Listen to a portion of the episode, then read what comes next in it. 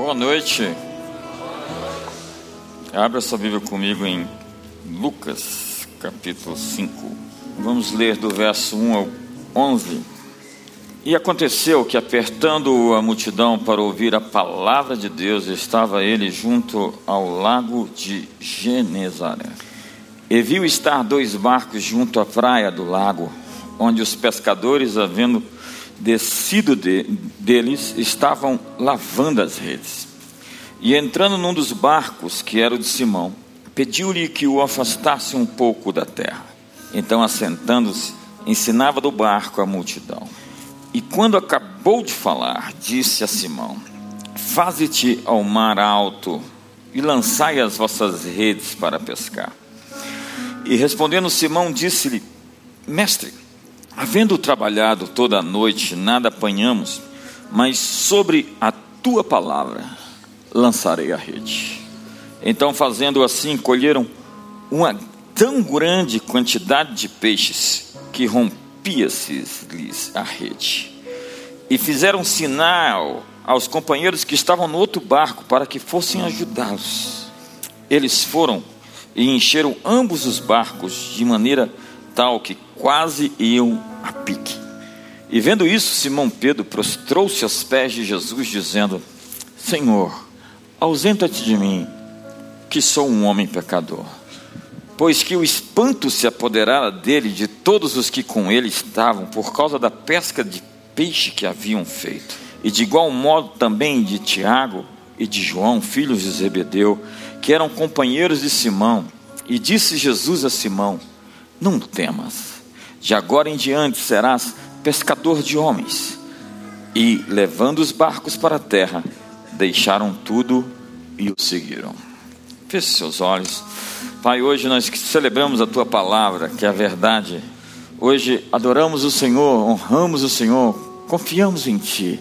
Tu és fiel, justo, verdadeiro. Tu és o Todo-Poderoso, o Criador excelso, maravilhoso, conselheiro, Deus forte Pai da eternidade, o príncipe da paz.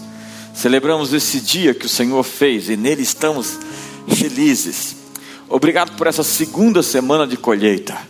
Estamos no aguardo de grandes coisas, na expectativa dos teus grandes feitos sobre nós, sobre nossa família, sobre nossa Brasília, sobre o Brasil. Oramos em nome de Jesus.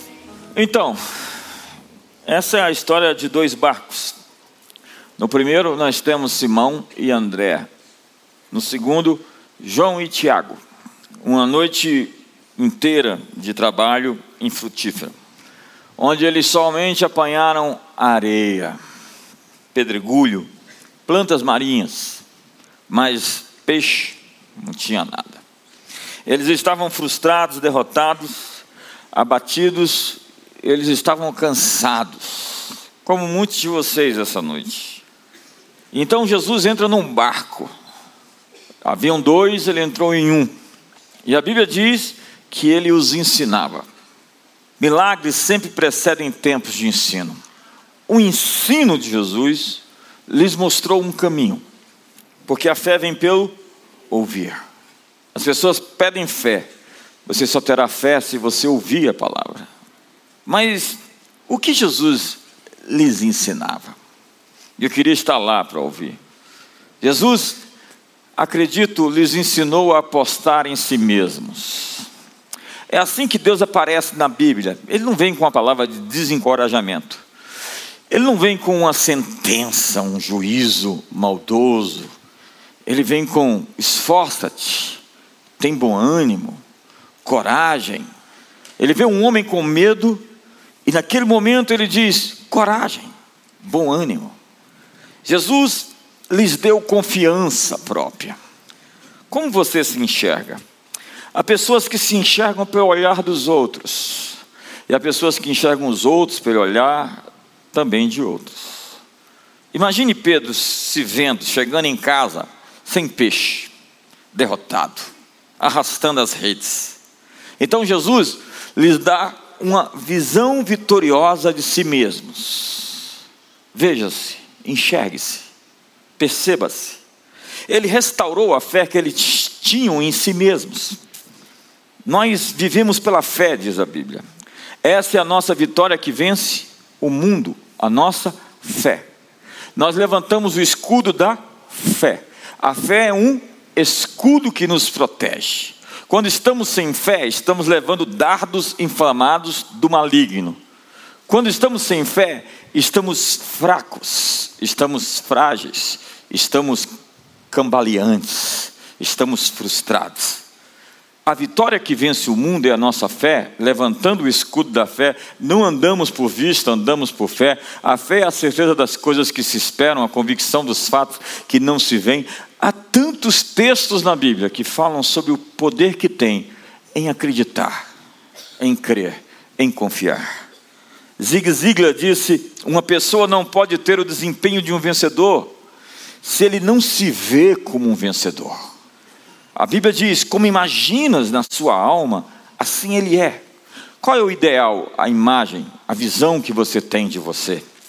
Jesus lhes ensinou a dizer sim para as possibilidades, dizer sim para a esperança, dizer sim para seus sonhos. Os céus estão esperando pessoas dizerem sim na terra. Há promessas que você não possui, há promessas que possuem você. O resultado do fracasso, por vezes, é a autossabotagem. Você tentou, você arriscou, você não conseguiu. Então você acha que você não foi feito para aquilo. Então você começa a rejeitar a si mesmo, achar que você é isso mesmo, você não vai conseguir. Você pode, acredite, lutar, ter que lutar a mesma batalha muitas vezes até conseguir vencer. A primeira vez que você tentou andar, o que aconteceu? Então, se o bebê caiu, ele dizia: Você é um desastrado mesmo, você nunca vai conseguir andar. Jesus lhes ensinou a ouvir as vozes certas, porque no mundo há muitas vozes a voz do medo, a voz da ansiedade, a voz da preocupação, a voz do cansaço, a voz da depressão, a voz da tristeza, a voz da angústia, a voz dos Golias, dos gigantes Imagine se Davi prestasse atenção no que Golias disse sobre ele. Porque Golias o amaldiçoou pelos seus deuses e disse: Eu vou arrancar sua cabeça, eu vou te destruir, vou te matar aqui.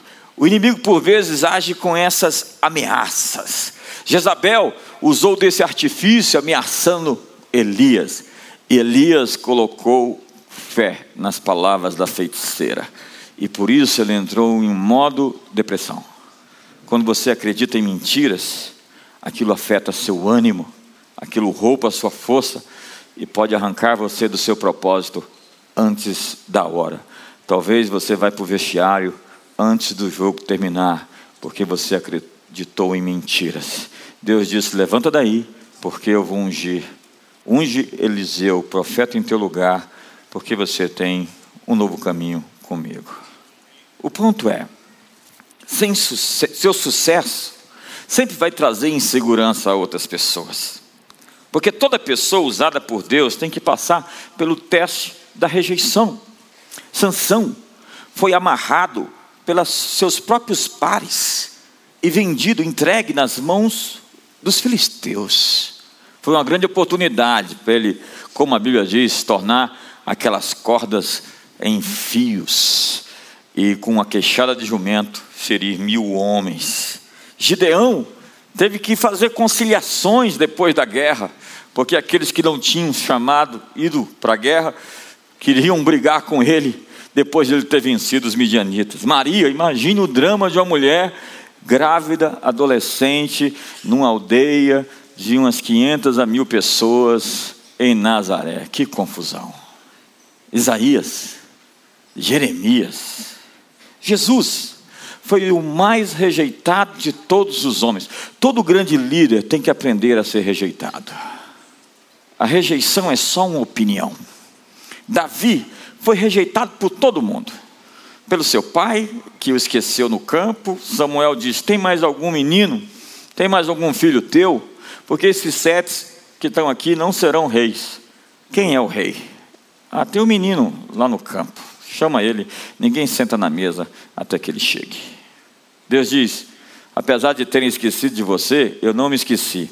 É engraçado aquele menino que deu cinco pães e dois peixes para Jesus transformar ou multiplicar e alimentar a multidão, pelas contas da época, nem crianças nem mulheres eram contadas. Se você vai ver, eram 5 mil homens. Então, quem trouxe a solução para o problema não estava na contagem.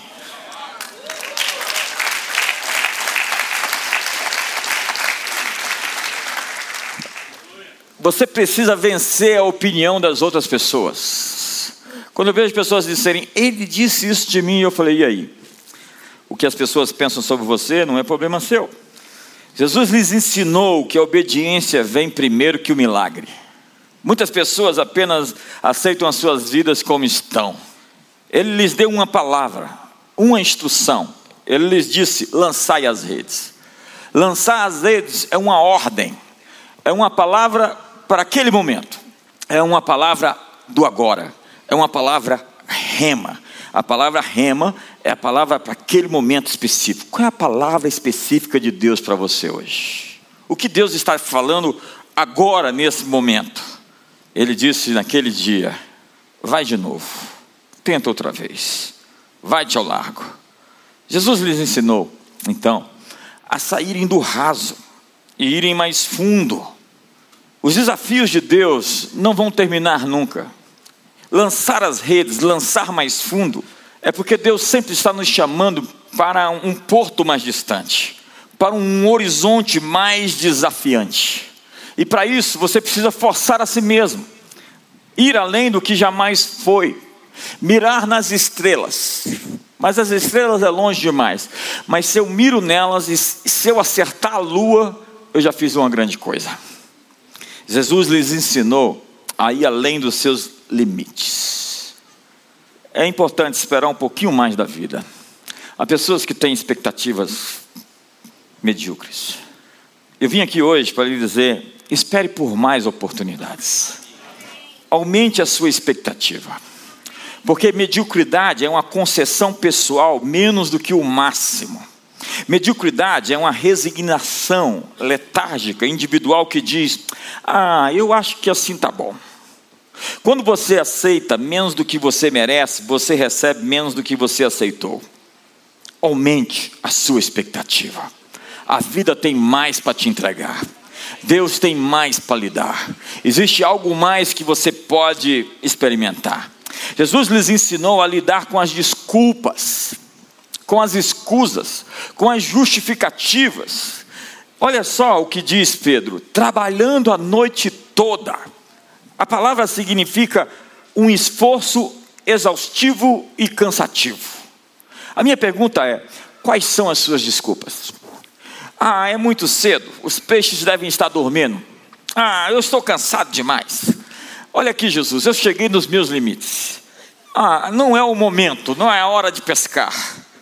Quais são as suas desculpas? Ah, eu não sou formado, eu não tenho PhD. Bill Gates também não. Ele abandonou a Universidade de Harvard e é um dos homens mais ricos do mundo. Larry Ellison, da Oracle, não completou seus estudos na faculdade de Illinois. Educação é importante para o sucesso, mas diploma não é o objeto de primeira necessidade. A vida de muita gente é arrumar desculpas para quando der errado, do que pagar o preço de ir outra vez, ir mais fundo e lançar as redes de novo.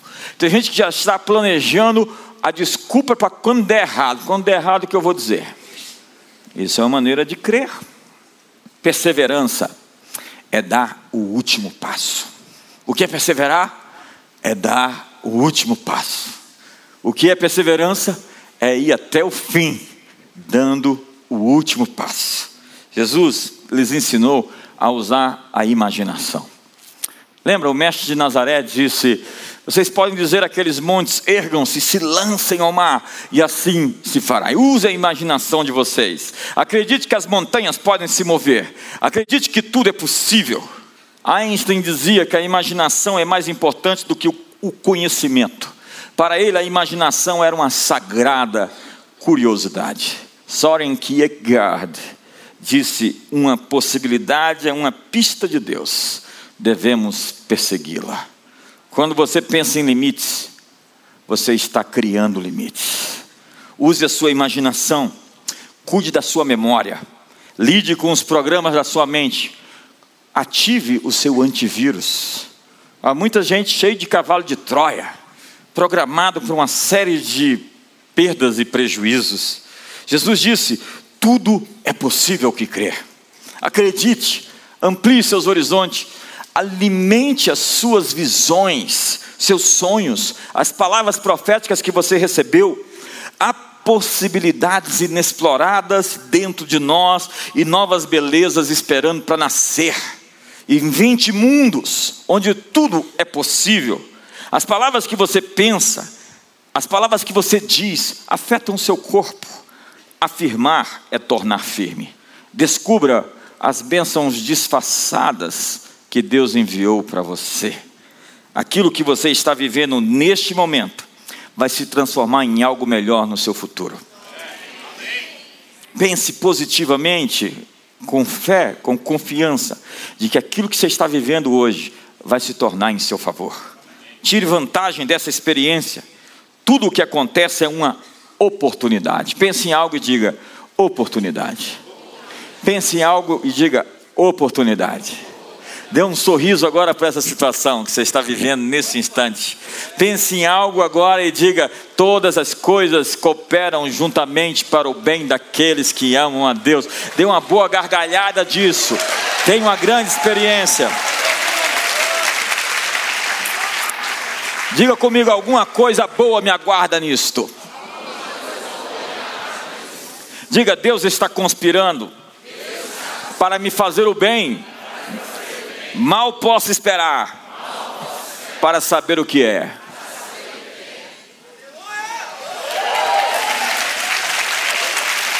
Jesus lhes ensinou o poder da visão.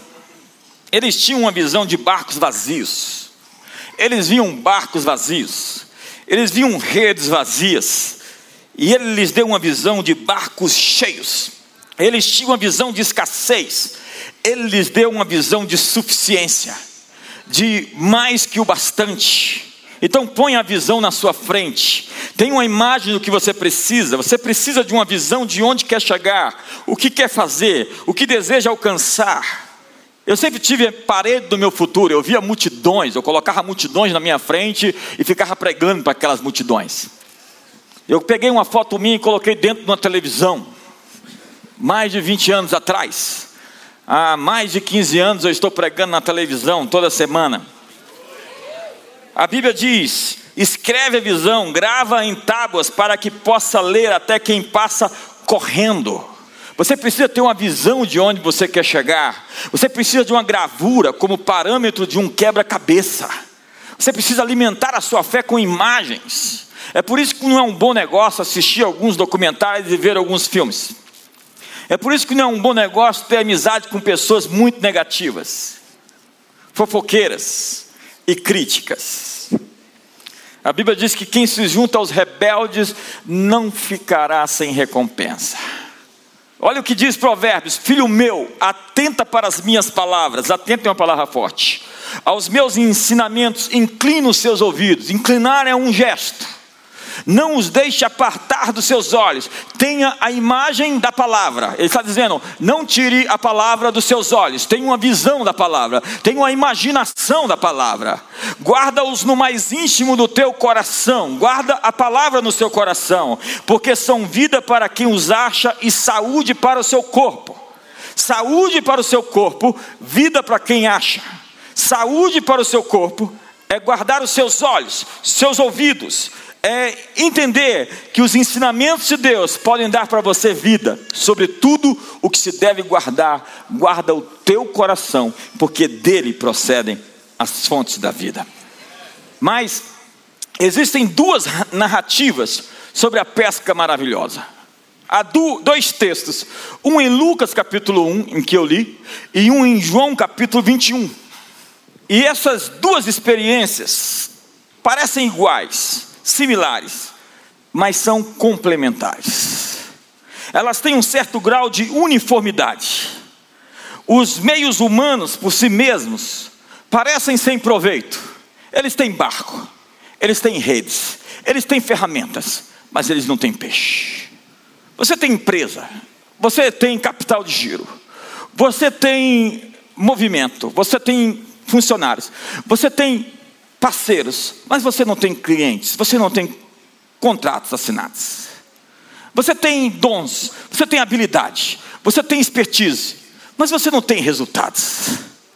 Eles tinham todas as ferramentas, todos os instrumentos, mas se o Senhor não edificar a casa, em vão trabalham os que a edificam. Se o Senhor não vigiar a cidade, em vão vigia a sentinela. Inútil é para você trabalhar com o pão penosamente que granjeastes, mas aos seus amados ele dá enquanto dormem. Na primeira pesca, Cristo estava no barco ensinando, e a Bíblia não fala que ele saiu do barco. Na verdade, existiam dois barcos e um encheu para encher o outro. O barco de Jesus ficou cheio, o outro que estava distante se juntou àquele para que também fosse cheio. Na segunda pesca, Cristo estava na praia, ele não estava no barco.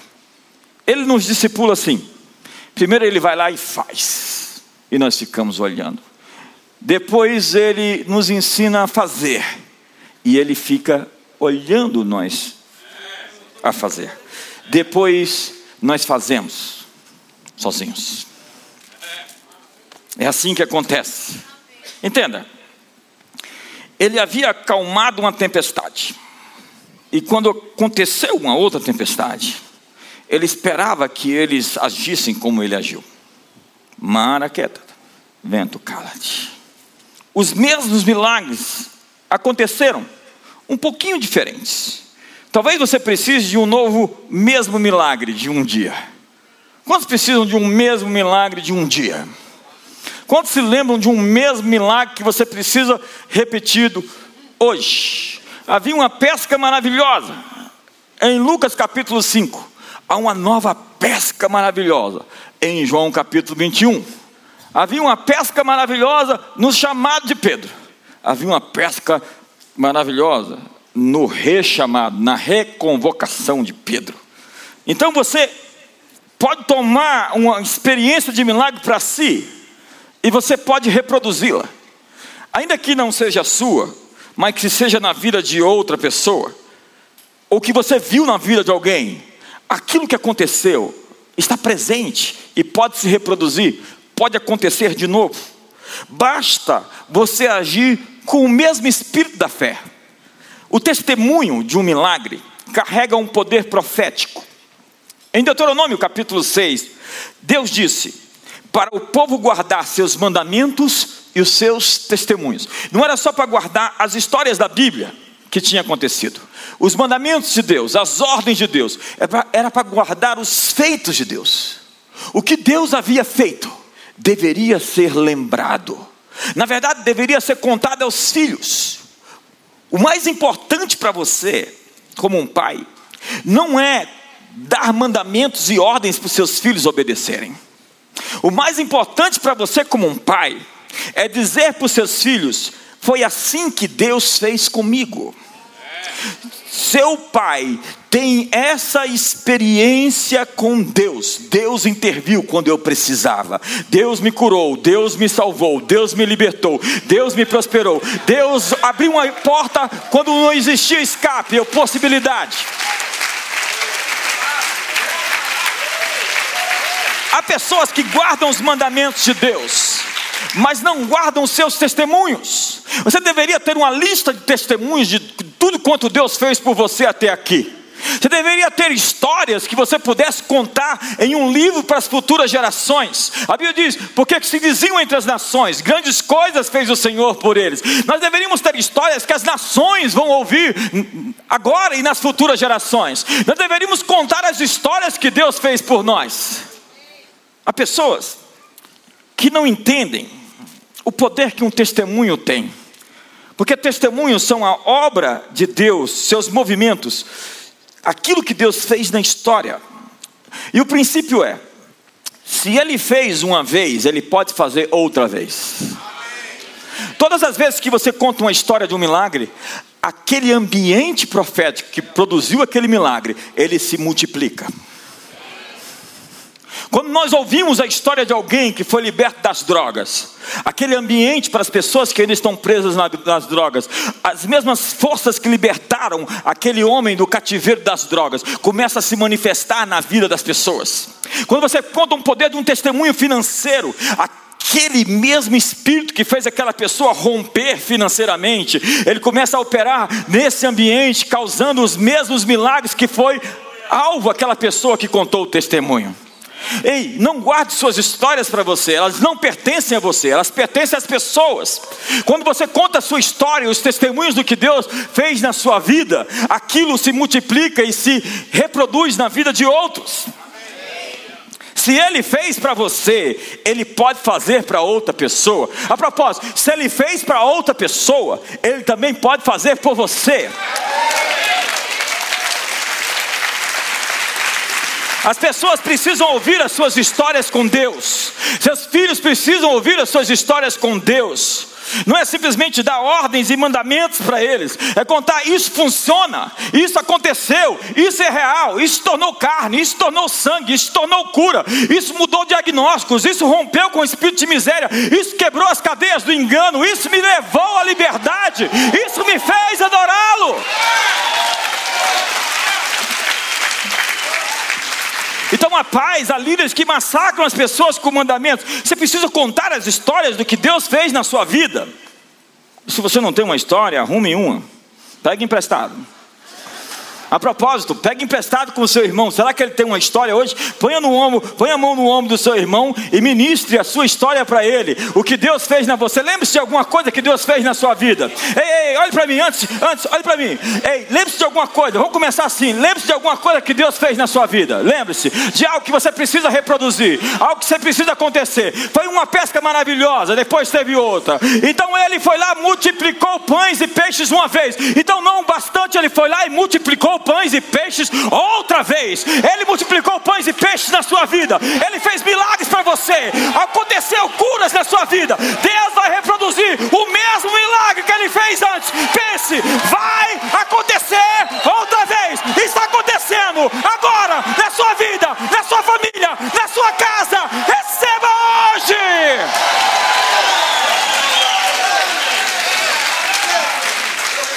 Agora sim, seu irmão tem um testemunho, ele tem um milagre, ele tem uma história. Quantos aqui tem uma história de Deus para contar? Então, ministro, coloque a mão no ombro, no ombro do seu irmão e ministre a mesma história sobre ele. Diga: olha, o que Deus fez por mim, Ele está prestes a fazer por você. As coisas boas, os milagres que Ele fez acontecer na minha vida estão sendo reproduzidos. Ministre uma impartição, ministre uma transferência agora. oh, eu sinto Deus nesse lugar.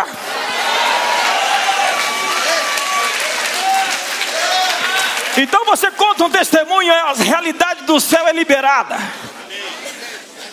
A Bíblia diz que a queda de Israel deveu-se, deve-se a ter em si esquecido dos feitos de Deus.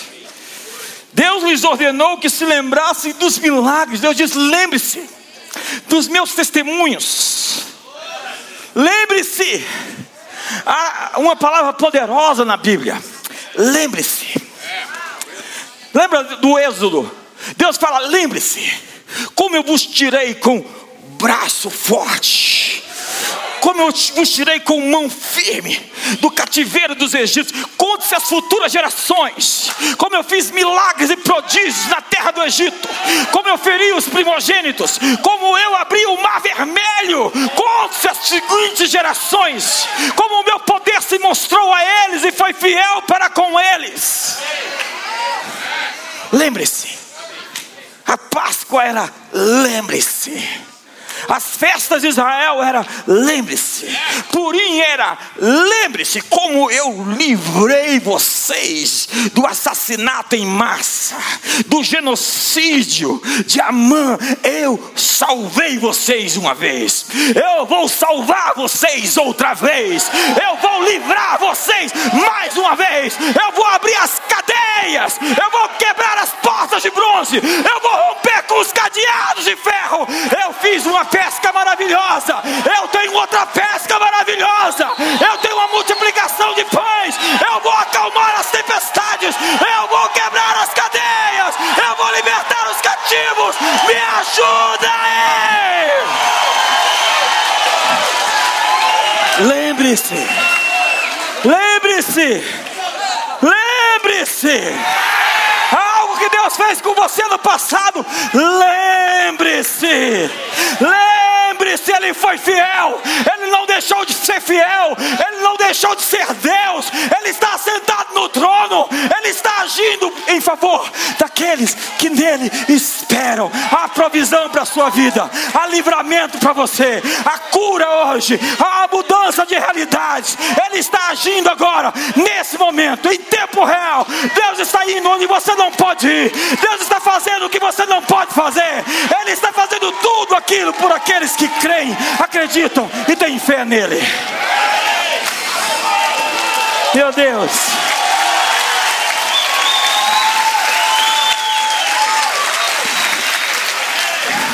Agora, não pense que ele vai fazer igual.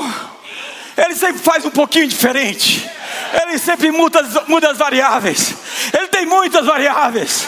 Ele não tem uma matemática exata. Não pense matematicamente exato, porque os meus pensamentos não são os seus pensamentos. Assim como os céus são mais altos do que a terra, eu tenho outros caminhos, outras rotas para te levar aonde eu quero te levar. Eu tenho livramentos que você não consegue imaginar. Eu posso salvar de você de maneiras diferentes, milhares de formas. Eu tenho para lhe abençoar. Há muitos canais, mas há uma só fonte, e essa fonte pode jorrar por muitas vias.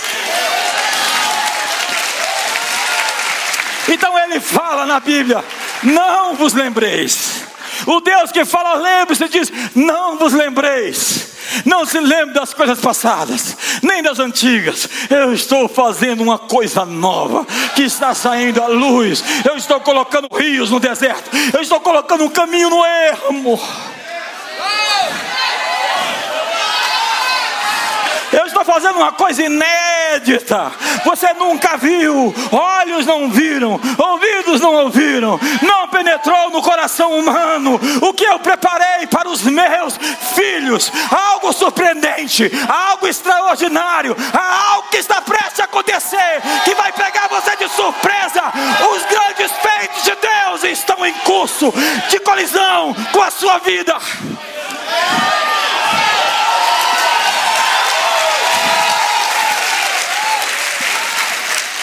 Então Josué colocou doze pedras na margem do Jordão para se lembrar. Quando passar por aquele altar, lembre-se. Lembre-se, ele abriu esse rio Jordão um dia. Então há pessoas que guardam os mandamentos, mas não guardam os testemunhos.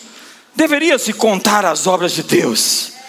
Não era somente doutrinas, mas experiências. Algo dentro das pessoas crescem quando elas ouvem acerca de milagres. A fé vem pelo ouvir.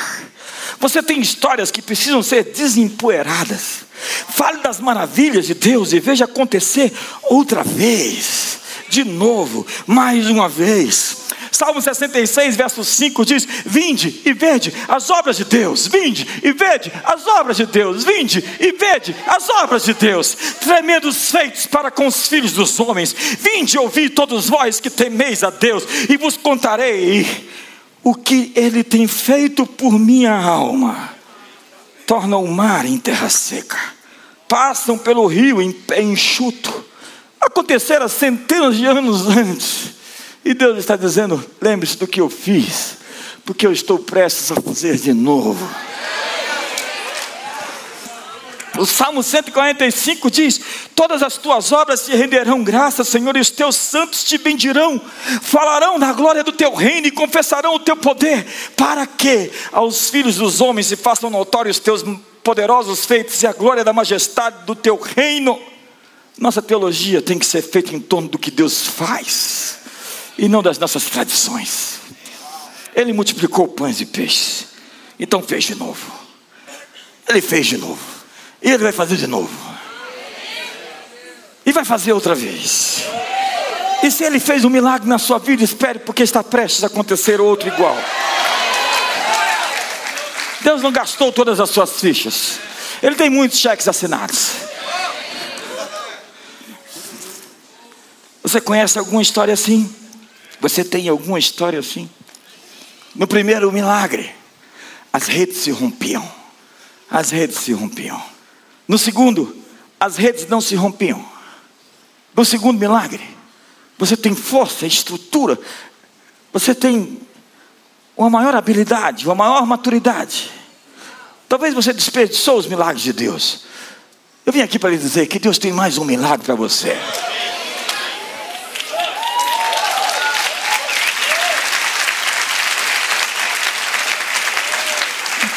A graça é escandalosa.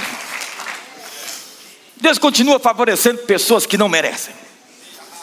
Ele enlouquece algumas pessoas que operam sobre o legalismo e dizem como que aquela pessoa pode ser tão abençoada. Ela não merece. Pois engula a graça. Porque é assim que está fazendo. Agora, aquele que criou os céus e terra está abençoando de maneira exponencial, de maneira abundante, surpreendente. Uma graça espantosa está em curso. Uma tsunami está vindo.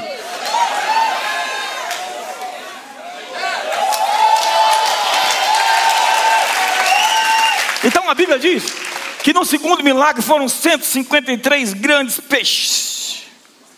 No primeiro não se contou os peixes. Não sei se dava para contar, parece que eles eram pequenos. No segundo, deixa claro que o que veio era diferente. Tinha uma quantidade com muita qualidade. Ei, eu vim aqui para dizer que o que você lembra do passado com o melhor tempo da sua vida não é comparado ao melhor dos tempos que Deus tem para você lá na frente. Lá na frente. Ai meu Deus. Ai meu Deus. Meu Deus. Eu sinto que algumas pessoas receberam essa palavra. Seus melhores tempos do passado não se comparam ao futuro planejado por Deus para você. Me ajuda aí.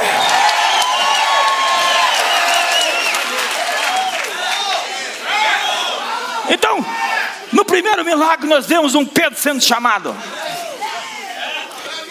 E no segundo nós temos um Pedro ferido, amargurado, sendo reconvocado. Ei, apesar de tudo que você fez, você me negou várias vezes. Eu não desisti de você, vem comigo. Você caiu, Pedro, mas eu te levantei, você não vai morrer. Eu tenho planos para você. Meus propósitos com você somente começaram. Será que essa é uma boa palavra para você essa noite? No primeiro caso, nós temos mestre. Esforçamos-nos a noite inteira e não pegamos nada.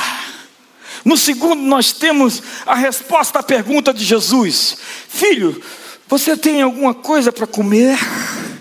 Eles dizem tristemente: Não. Nas duas ocorrências, o sucesso desenvolveu a fraqueza, a fraqueza humana. É um novo conceito, é um novo paradigma. É o sucesso que deveria nos mostrar nossa maior fraqueza. Na primeira ocorrência, a rede se rompe e os barcos começam a afundar, como sinal da prosperidade, da abundância. Então Simão Pedro se prostra diante de Jesus e diz: Afasta-te de mim, Senhor, porque eu sou um homem pecador. A abundância sobre Pedro trouxe a consciência da bondade de Deus, da sua grandeza a abundância de Deus levou-o a reconhecer que por si só Pedro não era capaz. Ele diz: O que aconteceu na minha vida não foi obra das minhas mãos, não é sobre mim, é a tua mão. É um texto que eu amo tanto. Isto procede do Senhor e é maravilhoso aos meus olhos.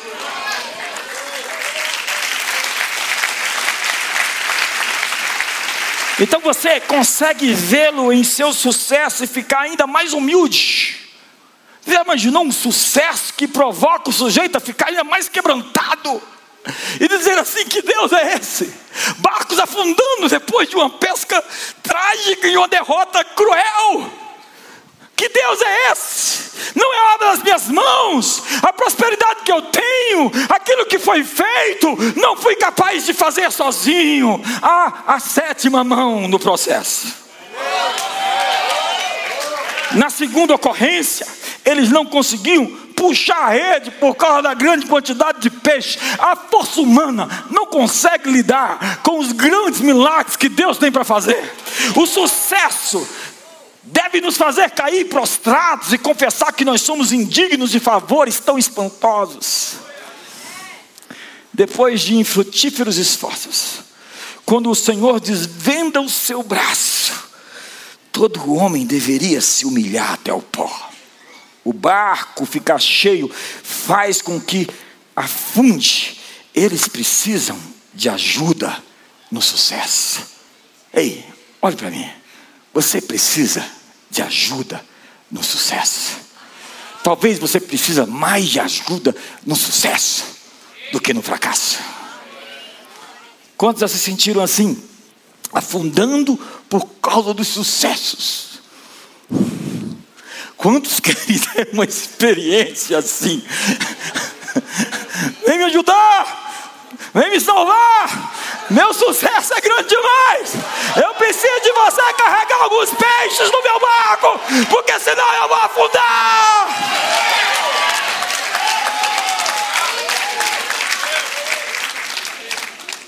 Imagina o desespero por causa do sucesso. Essa mensagem pode se chamar o desespero do sucesso. Eu estou afundando. O que aconteceu? O barco está furado. Não é que Jesus está no barco. E quando Jesus está no barco, algumas coisas estranhas acontecem. Os discípulos tinham forças suficientes apenas para colocarem os peixes na praia, arrastando os peixes. Na primeira ocorrência, pescadores têm as redes. No plural, dois barcos. Eles têm barcos. Na segunda, tudo está no singular. São muitos homens, mas todos eles estão num único barco. Arrastam as redes juntos, a rede juntos, e é apenas uma única rede. Existe só um barco e uma só rede. Então nós devemos ter consciência de que agora é hora de um esforço concentrado comum. Na primeira ocorrência, quantos peixes foram pescados? Não foram contados. Somente uma grande quantidade. Na segunda, 153 grandes peixes. Na primeira ocorrência, a rede se rompeu. Na segunda, não.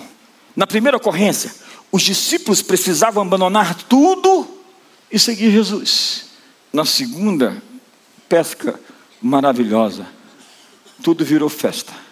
Sentaram-se para festejar em um grande banquete. Talvez você está frustrado desapontado, desencarojado, sem esperança, e deixou os seus sonhos morrerem. Mas eu vim aqui para lhe dizer: Deus preparou uma festa, um banquete, te convidou para essa festa, é a festa sua, e Ele vai chamar seus adversários para assistirem o grande banquete que Ele está dando em sua homenagem.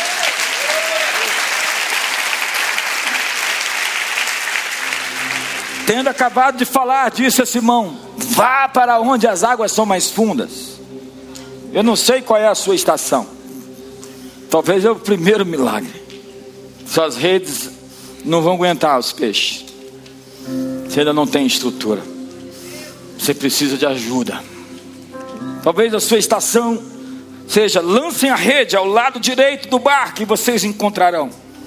Eles lançaram e não conseguiram recolher a rede, tal era a quantidade de peixes. Existe algo em fluxo, prestes a acontecer, algo que você não viu, não imaginou que fosse possível. Feche seus olhos. Simplesmente se abra. Solte a decepção hoje. Largue a frustração agora. Abandone hoje toda desconfiança, toda incerteza. O perfeito amor lança fora o medo. Lança fora é um gesto radical. É um gesto impetuoso. Deus está dizendo: vai de novo. Tenta outra vez. Mais uma vez. Tenta outra vez.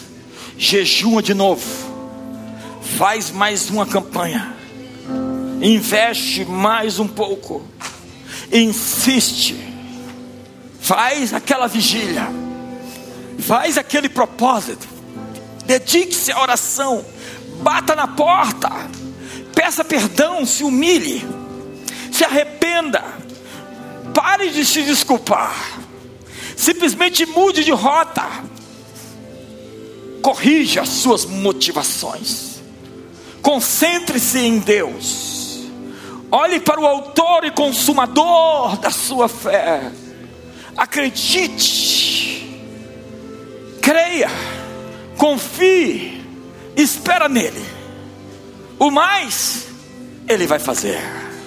Dedique seu coração inteiramente a Ele, porque Ele conservará em perfeita paz aquele cujo propósito é firme. Mantenha-se firme no seu propósito. Mire o seu alvo e não desista. Vá quantas vezes for preciso. Não se entregue. Não desista. Outra vez, vai lá. Mais fundo. Vai-te ao largo. Lança as redes. Você tentou você quase naufragou. Você pode ter fracassado muitas vezes, mas existe uma nova história pintada, escrita pelos dedos de Deus. É sobre você, e não é sobre frustração, não é sobre derrota, não é sobre perda, não é sobre morte. Ele escreveu um romance, uma história de amor e quando você for lá de novo, você vai ser surpreendido. E você vai dizer: Quão fraco eu sou, quão forte és tu, quão pobre e miserável, mas quão grandioso e bondoso, quão pobre e miserável sou, mas quão magnífico, longânimo, compassivo misericordioso. Tu és fiel. Tu és fiel. Não podes negar a ti mesmo. Aquele que prometeu é aquele que vai cumprir como âncora a sua própria palavra e jurou por si mesmo que faria. Aquele que pintou os céus, que estendeu a terra, que fundou o mundo. É o mesmo. Faz outra vez. De novo. Está acontecendo agora. Ele está liberando a cura. Ele te perdoou. Não existe condenação, ainda que sejam vermelhos os seus pecados. Vá aos pés da cruz hoje e receba misericórdia, socorro por ocasião oportuna. Entre no seu santuário com ações de graças nos seus átrios com hinos de louvor, pelo véu, além do véu, pelo sangue do Cordeiro, pelo sangue de Jesus. Vá à sala do trono, toque na orla do seu manto, saia daqui diferente, saia daqui com o seu milagre, com a sua libertação. Ele está quebrando cadeias dentro de você há fortalezas no seu coração caindo, seu coração estava sangrando, Ele está curando, Ele está hoje enxertando a vida dele dentro de você e redimindo você dos seus pecados. Vai e não peques mais. Vai, não faça de novo. A esperança para o seu futuro.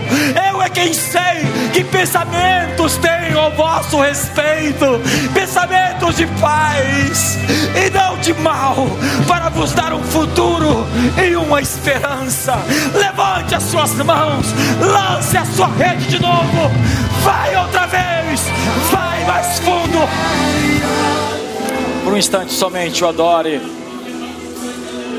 Por um instante somente o agradeça. Você está em mais uma semana de colheita. Aumente as suas expectativas. Algo de Deus está sendo gerado. E você vai viver para ver a bondade de Deus na terra dos viventes. O salmista diz: Saciar-te-ei com longevidade e mostrar-te-ei a minha salvação.